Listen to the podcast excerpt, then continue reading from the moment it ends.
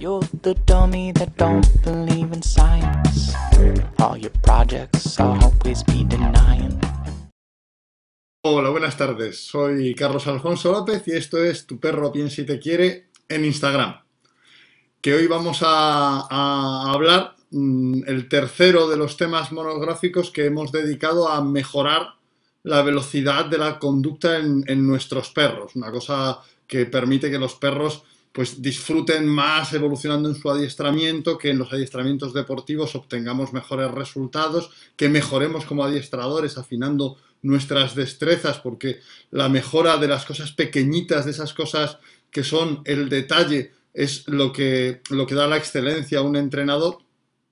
Y que eh, Beatriz, que ya sabéis, Beatrix, que es un poco eh, pues el azote de este programa a la vez que la que lo hace posible, me dijo que era, que era tremebundo el hacer tres programas de esto porque, como, porque iba a haber menos gente siguiéndolo, porque era un tema muy minoritario y que, y que entonces eh, era mejor irnos a temas más generales y, y ahí sí que igual que le prometí que en estos iba a intentar cumplir lo de los 20 minutos, o sea, que el tema de los tiempos, que el tema de hacerlo viable para Instagram, de hacerlo viable para colgarlo como podcast, de hacerlo viable para colgarlo en YouTube, todo eso estoy encantado, pero que mmm, realmente eh, a mí me importa tratar los temas que me importan. ¿Vale? O sea, no. Y, y creo además que, que, la mayoría de entrenadores, pues deberíamos de ver también qué les interesa a otros entrenadores y bueno, pues desde luego no, no, no, elijo los temas en base a que eso vaya a atraer más o menos gente, porque entonces, bueno, pues esto sería aburridísimo para mí y, no apetecería nada hacerlo. ¿Vale? Entonces vamos a hacer ya el tercero y te prometo, Beatriz, que es el último. Luego pondremos, ¿sabes?, memes de gatitos. Luego pondremos esto, eh, frase de mi amiga Joana Benítez, ¿no? Que todo mejora con gatitos, ¿vale? De hecho, si os fijáis, o sea, el Roedinger ya sabía que una publicación mejoraba y se hacía más popular si le metías gatitos. ¿eh? Y lo sabía antes de Internet. O sea que realmente, bueno, pues en el próximo prometo eh, gatitos y cosas súper populares e interesantes. Pero en esta vamos a, centrarnos en, en el tercero de los elementos que podemos hacer para mejorar la velocidad de nuestros perros. Primero, en el primer programa estuvimos hablando de las variables disposicionales, ¿no? De que el perro se pusiera eh, se preparase con todo su cuerpo y toda su mente para hacerlo todo de la manera más rápida posible, que estuviera como, como en los starting blocks ¿no? de, de, una carrera tenso, esperando a que le indicásemos que, que realizase, bueno, perdón, en el, sí, en el primero eh, eh hablamos de cómo ponerle en la disposición general sin irnos a la conducta. En el segundo programa le llevamos a ponerle en la conducta en starting blocks, o sea, que usara todo lo que habíamos desarrollado para estar dispuesto a hacer la conducta. Y en este tercero vamos a hablar de, de, una serie de, de, una serie de conductas concretas que son quizá las que mmm, pueden tener un problema para gestionar su velocidad y lograr los máximos resultados eh, el día eh, de una competición, el día concreto que quieres que haga esa, esa, esa conducta muy rápidamente. ¿no? Y voy a poner, voy a usar además a lo largo de todo el programa eh, como ejemplo dos conductas que son propias del reglamento del IGP, pero que hay un montón, ¿vale? De conductas equivalentes en cualquier reglamento que practique cualquier deportista, que las hay en OCI, que las hay en ODU, que las hay en, en, en, en diferentes programas de RIM, que las hay, o sea, entonces la cosa es, ¿sabes? Eh, sacar la equivalencia, voy a usar estos dos ejemplos porque lo que me dijo eh, Beatriz es, bueno, por favor, pon ejemplos concretos y no te vayas solamente a hacer, ¿sabes? Pues como análisis procedimentales, ¿no? Bueno, en realidad voy a poner ejemplos, pero es un jodido análisis procedimental lo que os voy a, lo, que os voy a endosar, es decir, un análisis de procedimientos, ¿vale? Y esto es, eh, esto es importante. Ahora vamos a ver por qué. Bien. A las conductas a las que nos referimos, el tipo de conductas eh, que nos referimos ahora mismo es cuando el perro debe hacer una carrera lo más rápida e intensa posible y debe pararla abrupta e inmediatamente, ¿sabes? De golpe. ¿Vale? ¿No? Y los dos ejemplos, las dos conductas ejemplo, pues en la, la llamada en IGP, el perro, pues desde una distancia de 30 pasos, está quieto, ya sea sentado, ya, perdón, ya sea tumbado, ya sea de pie, y tú le llamas y el perro tiene que acudir rápidamente correr hasta el último momento y justo en el último momento, papá, sentarse delante tuyo y quedar sentado ahí súper pin y ahí en la posición exacta, sin haberte tocado, pero sin quedar lejos y tal. Y el otro ejercicio, que es el simétrico, podríamos decir, que es de alejamiento en vez de acercamiento, es que tú envías al perro hacia adelante, el perro eh, debe correr hacia adelante, ¿sabes? Cual caballo veloz, ¿no? Raudo eh, y entusiasta, y cuando de repente le indicas que se tumbe, ¿eh? el perro debe tumbarse ¡pam! ixo facto, ¿no? Ah, si os fijáis, aquí tenemos una situación de, conflicto, ¿no? Entre comillas. Dice, dice Ander Magia Canina, pobre Beatrix, es que es mala. O sea, mm, o sea, ¿os parece buena? Porque yo lo digo todo con ternura. Pero, pero, pero mm, a mí me da mucho miedo. O sea, por favor, o sea, de hecho, en realidad esto tiene un poco de, señal de socorro, ¿no? De no me dejéis en las internet manos de, Beatrix, ¿sabes? Estad ahí un poco a mi lado. Bien. Entonces, fijaos, ¿cuál es el conflicto en esto? El conflicto en esto está en que si el perro ¿sabes? Eh, sabe que va a parar, que sabe que le vas a indicar que se tumbe, o sabe que va a tener que pararse delante, lo razonable es que empiece a, parar para poder hacer esa conducta eficazmente. Es decir, eh, normalmente cuando vas a un sitio corriendo, no vas corriendo hasta el último paso y cuando llegas al sitio haces, ¡Ah! me paro aquí de golpe, como en plan parada de superhéroe. No, normalmente vas, vas parando antes de, de llegar, ¿no? O sea, ya estoy llegando, pues voy a ir ralentizando los últimos pasos para que la parada sea natural y fluida, ¿no? Normalmente no, no, no, no, no aceleras hasta el último instante. El encanto y la maldad son perfectamente compatibles, Ander, o sea, no dice que Beatrix es un encanto, lo es, lo es, es absolutamente encantadora, pero el encanto y la maldad son compatibles. La historia nos da muchas, muchos ejemplos. Bien, entonces, eh, lo que nos puede pasar, y lo que de hecho a veces pasa, es o que el perro, cuando está llegando a los metros finales, como sabe, sabes que va a pararse, sea una cosa u otra, mm, mm, baja eh, la velocidad, o que pues cuando tiene que parar, o sea, como va a toda velocidad, le cuesta y nos topa, nos, nos empuja, que hemos visto, todos hemos visto en campeonatos de IGP, golpazos tremebundos del perro al guía, ¿no? o cuando le dices el tumbado, el perro sigue corriendo un rato largo hasta que se tumba, ¿vale? Ah, en primer lugar, lo que vamos a decir ahora, y como siempre hay que decir cuando hablamos de procedimientos de trabajo, un buen procedimiento de trabajo no te garantiza el éxito. Igual que el no tener un buen procedimiento de trabajo y trabajar de forma completamente intuitiva no te eh, aboca al fracaso, ¿vale? O sea, lo que hace un procedimiento de trabajo es maximizar tus posibilidades de éxito y permitirte analizar dónde estás y qué hacer de forma más fiable.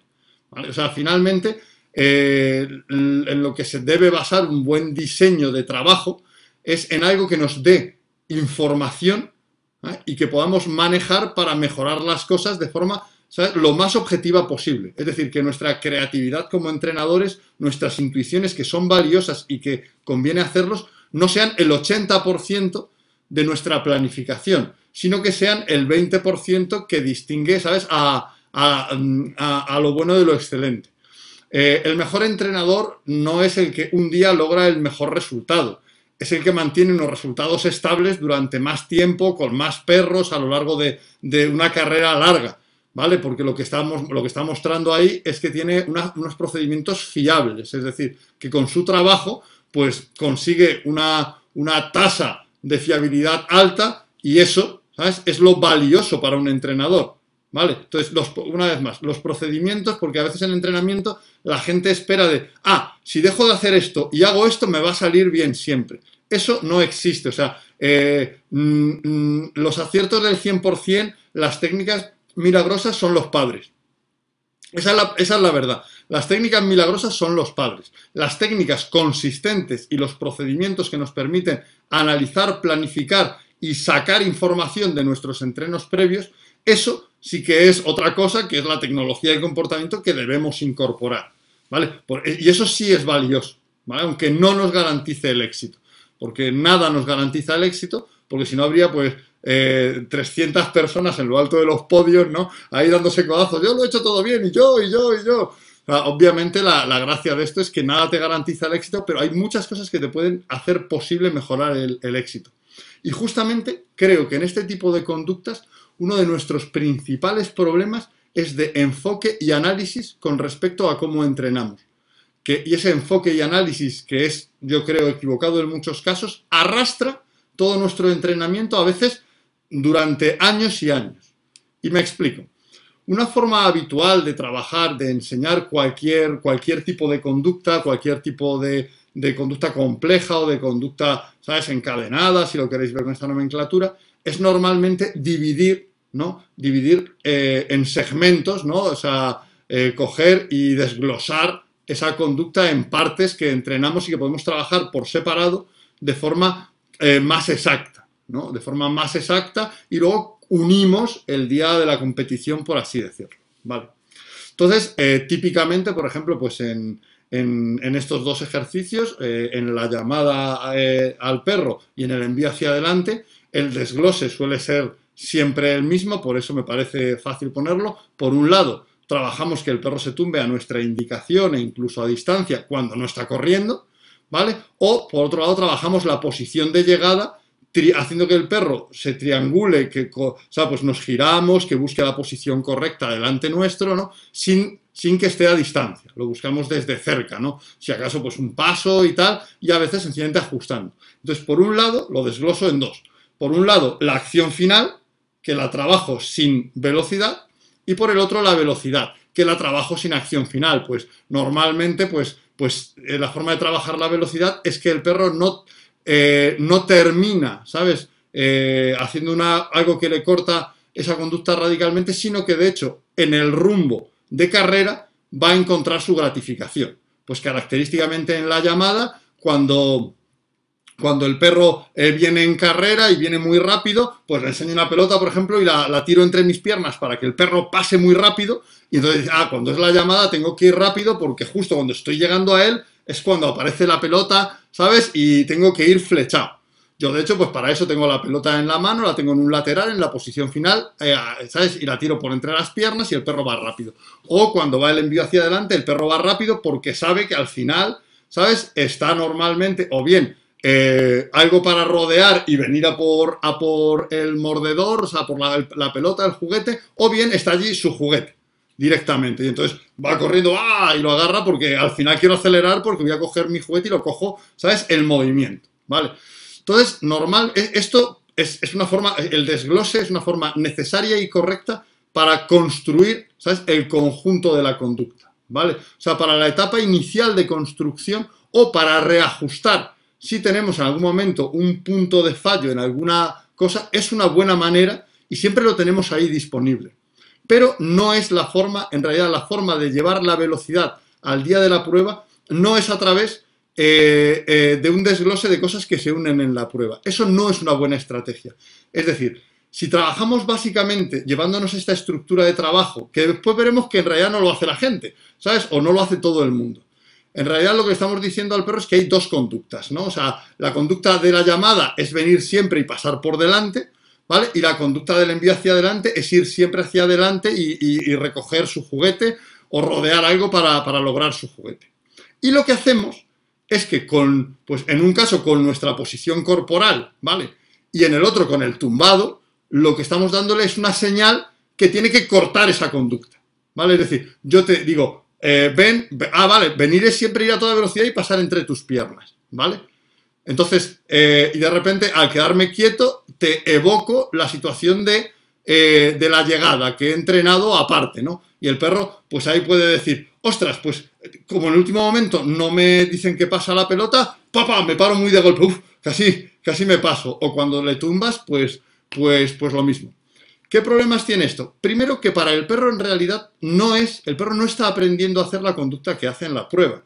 En realidad para el perro eh, la, velocidad, mm, la conducta de la velocidad es siempre ir y pasar entre las piernas o es ir y recoger su, su juguete o rodear lo que le permita recogerlo. ¿Vale? Esa es esa conducta. Y luego le sumamos otra señal, otro comando. ¿Vale? Eso es lo que pasa en su cabeza. ¿Qué cosas pueden pasarnos con esto? Y nos pasan, de hecho. Bueno, pues en primer lugar puede pasarnos que, mm, que el perro nos, nos, tope porque de repente venga si es un perro muy entusiasta, nos tope, ¿vale? Si es un perro de esos que se calienta mucho, eh, cuando llega la llamada, ¡pah! nos topa porque, ah, yo, jeje, joder, creía que íbamos a pasar, estaba hasta el último momento esperando a que abriesen las piernas y me dijeras que pasase, ¿no? Ah, o por el contrario, pues que, eh, o por el contrario, que el perro vea cuando está viniendo ya a 5 o 10 pasos, ah, este está ya indicándome que vaya y me siente delante, pues ralentizo el final, porque, porque tengo que ajustar la posición y no tiene sentido el, ir, el ir como una moto, ¿no? ¿Vale? Y después, bueno, en, en el envío hacia adelante igual, o sea, el perro, pues yo le digo que se tumbe y sigue corriendo muchas veces a ver si ve si está su pelota, sigue corriendo y luego se tumba, ¿no? O bien, si ya está esperando la señal, pues sale corriendo, pues casi con una orejilla esperando, bueno, dime algo, ¿no? Que eso es menos usual porque se hace menos. Eh, pero, o entonces, aquí tenemos que realmente la situación de, entrenamiento nos está limitando un poco ¿vale? La situación de prueba. Porque además aquí sí pasa eso que, os, que, habréis oído a mucha gente que compite, que el perro en la prueba aprende cosas malas. No, hombre, lo que pasa es que el perro aprende en contexto de prueba que lo que tú le estás enseñando fuera no funciona igual en la prueba. O sea, le estás diciendo que en la prueba eh, eh, siempre tiene que, siempre va a terminar cerrando esa conducta con la suma de otro, de otro comando, ¿no? ¿sabes? De, otra, de otra indicación, la de sentarse delante, que sería el quedarnos quieto o el tumbarse al tumbarse. Y eso siempre va a afectar al trabajo. Entonces, la propuesta, lo que, lo que os propongo, y creo que es una de las formas más funcionales de, trabajar, y, veréis si lo incorporáis, que es súper natural hacerlo, súper sencillo y súper eficaz, ¿vale? Es que el perro conozca dos secuencias finales, o sea, conozca la conducta con, como en, en dos secuencias finales, ¿no? ¿sabes? Que, el perro no, esté, no estemos desglosando, sino esperad que, ¿sabes? que tengo aquí, quiero que no se me olvide una cosa. bueno, eso es decir, eso es lo que, esto sí que aquí tenía anotado de, eso, eh, lo sepamos o no, pensamos que estamos entrenando desglosando de esa manera. Sin embargo, a veces a distancia le hago que venga y se siente para ver cómo lo hace, o sea, pero son como pruebas, ¿no? No prueben mucho que se te parará luego. Bueno, eso es porque estamos trabajando con una mentalidad de desglose. La mejor manera de lograr y mantener consistentemente una velocidad alta y una conducta final asertiva y clara en, estas carreras que terminan en conducta es entrenar ¿sabes? dos opciones conductuales para la carrera diferenciadas y distintas, que se diferencien por como mínimo una señal y si es posible mejor dos. Y me explico con esto. Esto no es desglosar, por esto es que la carrera, la carrera puede terminar de dos maneras. Es decir, la, voz de llamada here o la voz de envío eh, for house o, aquí y adelante, si lo queremos en, castellano, implican dos cosas distintas. O sea, pueden implicar dos cosas distintas según se den las condiciones de, de una u otra. ¿Vale? Obviamente, una de las cosas, una de las, bueno, una de las opciones va a ser tienes que venir y sentarte, ¿vale? Y la otra de las opciones es, tienes que venir y pasar por delante. Hola Lorenzo, ¿qué tal? ¿Cómo estás? Me saluda ahí Lorenzo de Working Dogs Cojos y Cavemen. Es que me hace siempre decir cosas en inglés, lo cual me avergüenza mucho. Eh, Lorenzo es como Beatriz, parece majo, pero tiene un punto de maldad. ¿Sabes? O sea, es, lo que hay. ¿Vale? Pero bueno, hoy vamos a hablar precisamente de... yo uso para esto material que, que vende Lorenzo y no tengo problema. Lorenzo no, no, no, no nos patrocina, no hemos hablado de esto, pero me encanta hablar bien de cosas que hacen y venden compañeros. Bien. Entonces, la cosa es decirle al perro, cuando tú corres, a veces se termina, ¿sabes? Sentándose y a veces se termina entre las piernas. Y eso, ¿sabes? Lo diferencia una o dos señales. ¿Vale? Lo diferencia una o dos señales. Y cuando tú corres hacia adelante, ¿sabes? A veces vas a recoger tu pelota y a veces vas a tumparte. Y eso lo diferencia de los señales y la estrategia de gratificación es completamente distinta. Y además, ¿sabes? Tienes que, entrenar, que entrenar esto por, por, completo para que el perro lo tenga claro. Bien. Bien, entonces vamos, vamos a verlo con además con, una técnica que hago yo y con otra técnica que para es de los que pues son quizá el mejor equipo de IGP del mundo, que son el, equipo de Peter Serkel, Florian Nabel. Es, que intentaría decir eh, o como se diga en alemán, pero es que no sé alemán. Entonces, mira que he vivido allí, ¿eh? entonces no sé cómo, cómo, cómo sonará. Entonces, eh, vamos a ver. Lo que vamos a hacer es, dejamos al perro sentado o tumbado, ¿vale? Y unas veces, efectivamente, o sea, hemos, hemos hecho lo de, lo de que el perro eh, pase por entre las piernas. Bueno, Pues lo que vamos a hacer para que pase por entre las piernas, que es una de las dos opciones, lo que vamos a hacer es abrir un poco las piernas cuando está llegando, muy poco, pero sobre todo decirle pasa. Vale, yo en este caso tengo la mano lateral y, no pongo la mano por delante, sino que por detrás ya tiro la pelota sin, sin moverme. Pero doy una indicación pasa, ¿vale? Que es para pasar entre las piernas. Y cuando el perro viene y quiero que se siente, ¿vale? Lo que voy a hacer es que con una pelota magnética de las que vende eh, Lorenzo, ¿sabes? Que además, pues los que me habéis visto entrenar, veis que normalmente entreno con, un mono, con, con un mono, esto es, con un peto, ¿vale? Esto es porque yo pues pongo un imán aquí y cuando le llamo y el perro va a tener que sentarse, ahí sí, cuando está llegando me coloco una pelota en el pecho para que sepa, ¿sabes? Que en esa se va a tener que sentar, ¿vale? Que en esa te va, se va a tener que sentar. Eso después es muy fácil de retirar, ¿vale? Porque recuerda, la primera que el perro sabía, la primera que el perro sabía era pasar por debajo y tal con el pasa. Bueno, pues cuando no hay el pasa, ¿vale? Cuando no hay el pasa y no abro un poco las piernas, lo que hago es que cuando está llegando, le enseño la pelota, le excito para que siga acelerando y me la coloco pegada al pecho. ¿Vale? El perro llega, se sienta, entonces, ¡pac! Puedes cogerla y se confirma. ¿Vale? Igualmente, y esta, técnica está en, el libro, que además no, lo hemos editado nosotros, en el, libro está en inglés de, Peter Serker y Florian Nabel, ¿sabes? Eh, eh, que, es el tema de, bueno, pues yo la pelota para el envío hacia adelante se la pongo detrás de un pequeño obstáculo, ellos usan, que es lo que yo también uso, porque yo uso esa técnica, un trocito de césped artificial, de forma que el perro cuando va hacia la pelota nunca puede verla, ¿vale? Porque los perros a veces siguen corriendo de a ver si la veo, ¿no? El perro nunca la ve hasta que llega, ¿vale?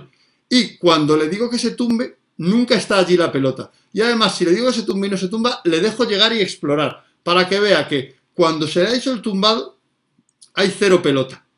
¿Sabes? Allí no está, ya no está allí, no, sigas corriendo, sino que en cuanto te tumbes la tengo yo y, te la voy a dar. ¿Vale? Entonces, lo que hacemos es entrenar dos opciones. Eh, la llamada es ven y pasa entre las piernas y es también ven y a distancia. No, no, no estamos hablando de un desglose, también siempre a distancia. Es ven y siéntate delante. Con una indicación, ¿sabes? Para cada caso. ¿Vale? Con una indicación para cada caso. Bien, eh, esto, lo que a partir de aquí tenemos que hacer es determinar, ¿sabes? Eh, para, con lo que tenemos que jugar aquí para mejorar y mantener, cuando tenemos estas dos opciones enseñadas, tenemos que jugar con el contexto previo, ¿vale? Con el contexto previo a pedirle la conducta al perro. Esto es una cosa que es muy importante en tecnología del comportamiento y siempre pensamos en a partir de que digo la conducta, ¿qué tenemos que hacer? ¿Dónde pongo la gratificación, la pelota? ¿Qué hago? Y lo que pasa antes es muy determinante porque hace que el perro haga un análisis estadístico de posibilidades. Entonces, lo que tenemos que definir también es como mínimo dos contextos, ¿vale? Sea, por ejemplo, hay que ver atributos necesarios que tiene que tener el contexto para que la conducta se transfiera a la situación de prueba. Es decir, para que lo que entrenamos se vaya a la situación real. En el caso de, la llamada, los dos atributos son distancia para que el perro pueda correr y que esté en las posiciones de sentado y o tumbado, que es de donde debe arrancar. ¿Vale? O sea, el perro debe arrancar desde sentado y tumbado y tiene que aprender a arrancar. Entonces, si no le enseñas a hacer la llamada desde la posición que es literalmente en la que está en starting blocks, y si no tienes distancia para que pueda coger velocidad, no vas a lograr un buen resultado. Pero Tú puedes hacer, tú puedes poner al perro en, ese sentado o en ese tumbado, eh, mm, estando enfrente del perro sin estar en junto, o puedes hacerlo como en la prueba, estando eh, desde la posición de junto, en el desarrollo del ejercicio que se llama, ¿no? Es decir, tú puedes estar en junto y decirle, eh, tumba, ¿sabes? Me alejo y ahora te llamo. Pues lo que vamos a hacer es balancear esas opciones. Yo, por ejemplo, pues mi perra tiende a ser más tranquila, ¿no? A ser más estable. Entonces, lo que hago es que normalmente, siempre, o la mayoría, el 80% de las veces que le, le pido es el, tumbado o el de pie en carrera y después la llamo, lo que hago, ¿sabes? Es que eh, es la opción de pasar entre las piernas para que haga, para que haga velocidad. Y, donde, donde y cuando la dejo tumbada o de pie a distancia y me alejo igual corriendo y todo eso, pero no la he colocado desde el junto, esa es la mayoría de veces que la voy a hacer sentarse. ¿Vale? eh, si tu perro es muy vehemente y es de los que atropella, te puede eh, eh, gustar balancear eso y ponerle más veces de una o de otra. Entonces, tu trabajo será en encontrar para tu perro, en esos dos contextos previos, ¿vale? El contexto previo es, oye, te dejo tumbada o, de pie, que son las posiciones desde las que se la llama, antes de alejarme los 30 pasos, te dejo mm, mm, estando normal o te dejo estando en junto como será en la prueba. Bueno, pues yo lo equilibro, ¿vale? Y las dos situaciones son muy claras. Entonces, aquí el perro sencillamente, y siempre hago un poquito, o sea, nunca hago un 100% de cada situación, nunca debes hacer un 100% de cada situación. Entonces, el perro sencillamente, el día que, llega, ¿sabes?, a, la competición, bueno, pues estadísticamente está preparado para que cuando le pides, eh, cuando, cuando le has pedido el, tumbado o el de pie eh, sobre la marcha, está preparado para que estadísticamente la opción más probable sea pasar entre tus piernas y va a dar mayor velocidad. Pero él sabe que una opción, y cuando no está la indicación de pasa, sabe que una opción de la, en la distancia, que, o sea, que, que, la llamada tiene dos opciones, pasar entre las piernas y llegar y sentarse. Que no sea que le das una señal aparte, sino que eso lo ha estado practicando también. O sea, también hay que hacer mucho trabajo a distancia con esa otra opción. Y entonces, sencillamente, el perro, cuando ve las condiciones del contexto, lo que hace, ¿sabes? Es en el último, o sea, es decir, ah, estadísticamente iba a pasar, salgo, salgo con la disposición máxima a, correr mucho, pero enseguida veo que es el otro cierre y termino cerrando, ¿vale? Y, como no es que tengo que recibir una señal, sino que sigo una, una es una continuidad para el perro también, o sea, porque eh, eh, recibir una señal que para una conducta no es fácil para un perro, pero cuando la secuencia completa la conoce es mucho más sencillo para el perro, es mucho más natural. Esto es lo que, ¿sabes? Esto es lo que dice, dice Lorenzo que está 100% de acuerdo, probablemente está 100% de acuerdo en que en el fondo es malo aunque parezca bueno. ¿Veis? O sea, al final confiesan. O sea, entonces, en, el, en el envío hacia adelante, yo sí pongo tres contextos previos, ¿vale? En el envío hacia adelante para decidir si le tumbo o si, o si coge la pelota. Y yo aquí sí os digo que uso la de tumbarse solo en entre un 20 y un 10% de ocasiones, ¿vale? Entre un 20 y un 10% de ocasiones porque mi perra tiende a ser más tranquila, ¿sabes? Que otra cosa. Entonces me interesa que el volumen esté en la opción en, la opción más rápida. Pero siempre entreno también la otra, de tumbar la distancia, y ahí no está la pelota. Y yo aquí hago tres contextos iniciales, ¿vale? Los dos que serían canónicos serían bueno, pues esto también se hace yendo en junto, entre 10 y 15 pasos, mandas al perro hacia adelante, ¿no? Bueno, pues en, la situación más parecida a la prueba, en la situación más parecida a la prueba, en, en el rango de pasos en el, que, en el que te mando, pues la mayoría de las veces te mandaré y será la opción de que esté allí tu pelota, ¿vale? Mientras que cuando de repente alargo el rango de pasos, hago más pasos, me doy la vuelta, hago una media vuelta, haré el envío y te tumbaré. Vale, yo aquí, porque para mí el contexto previo a pedirle la señal al perro, a pedirle el comando, a pedirle eh, que realice la conducta, es tan importante como lo que haces después. ¿Vale? Para la calidad es tan importante como haces después. Como mi perra, ya digo, tiende, es una perra con tendencia a la estabilidad. ¿Vale? Entonces, para que salga mm, más activa aún, lo que hago también a veces es que hay un tercer contexto de inicio y es que la envío desde la posición base, sin empezar a andar como se hace en el envío en RIN, ¿no? Como se hace en, el Anavant en RIN, ¿vale? O sea, entonces yo estoy en la posición base y en vez de decir o pie y echar a andar, la mando directamente hacia adelante, ¿vale? Este, efectivamente, como bien dice Working Dog Scofos Excitement, ¿sabes? La compensación depende del tipo de perro.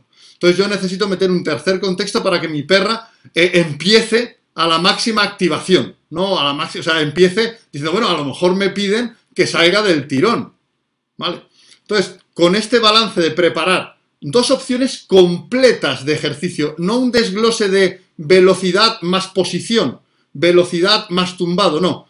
¿Sabes? Un desglose, o sea, nada de que sean dos cosas diferenciadas. Hay una opción de velocidad y distancia más sentarse y una opción de velocidad y distancia más eh, seguir corriendo. En ambos casos, por así decirlo. En uno con la pelota y el otro para que te tiren la pelota.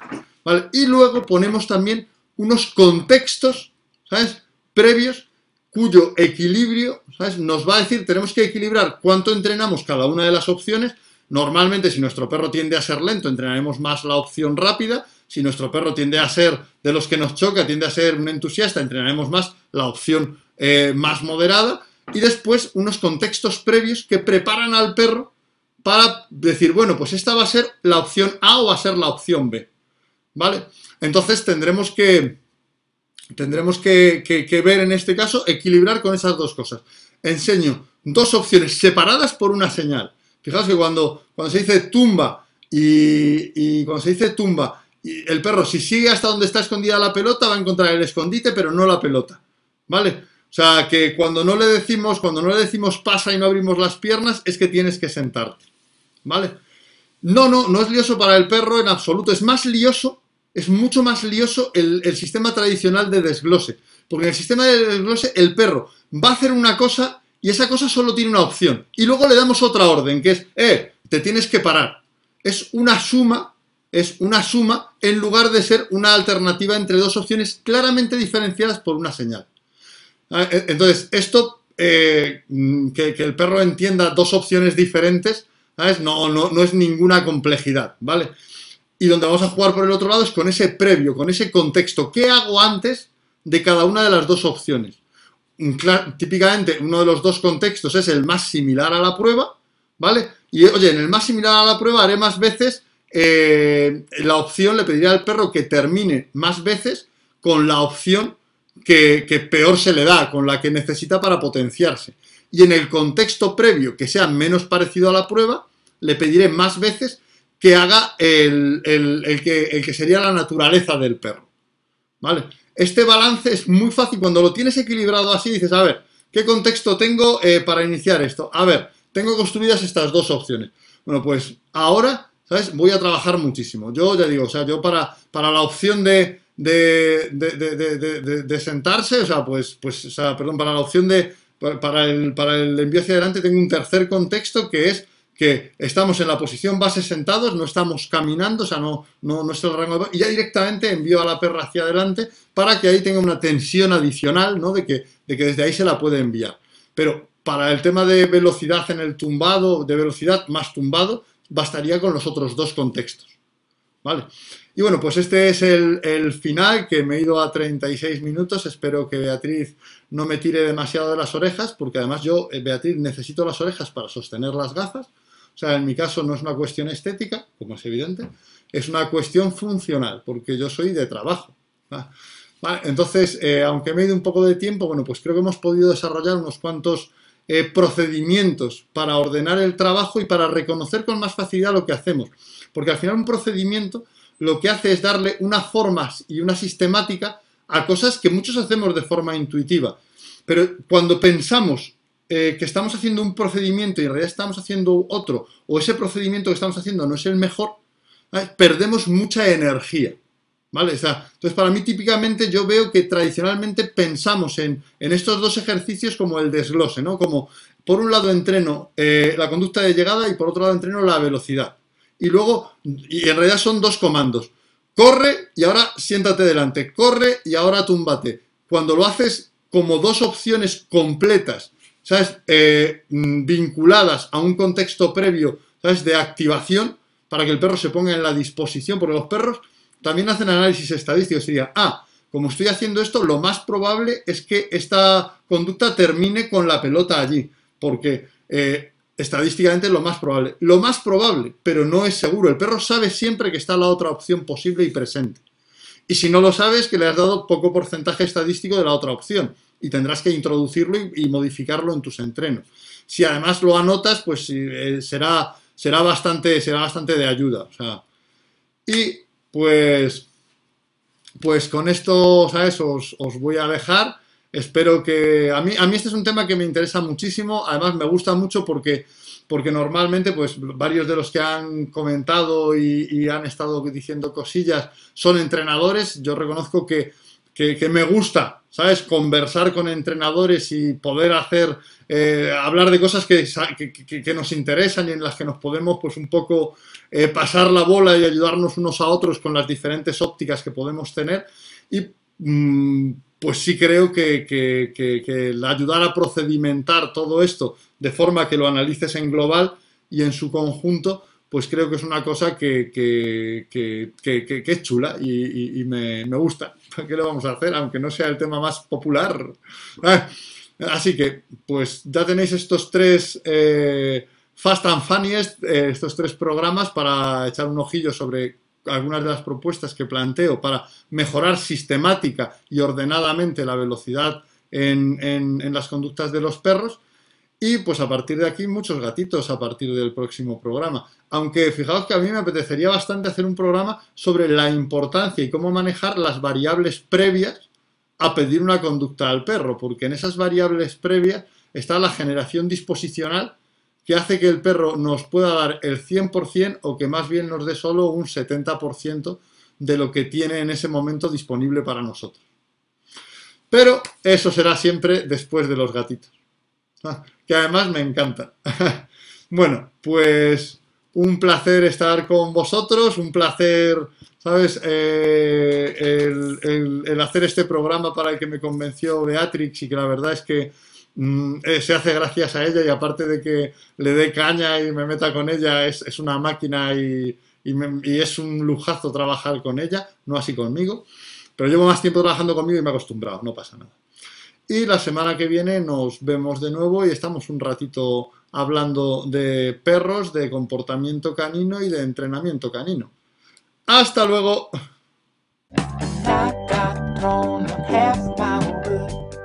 I've got drawn on half my words.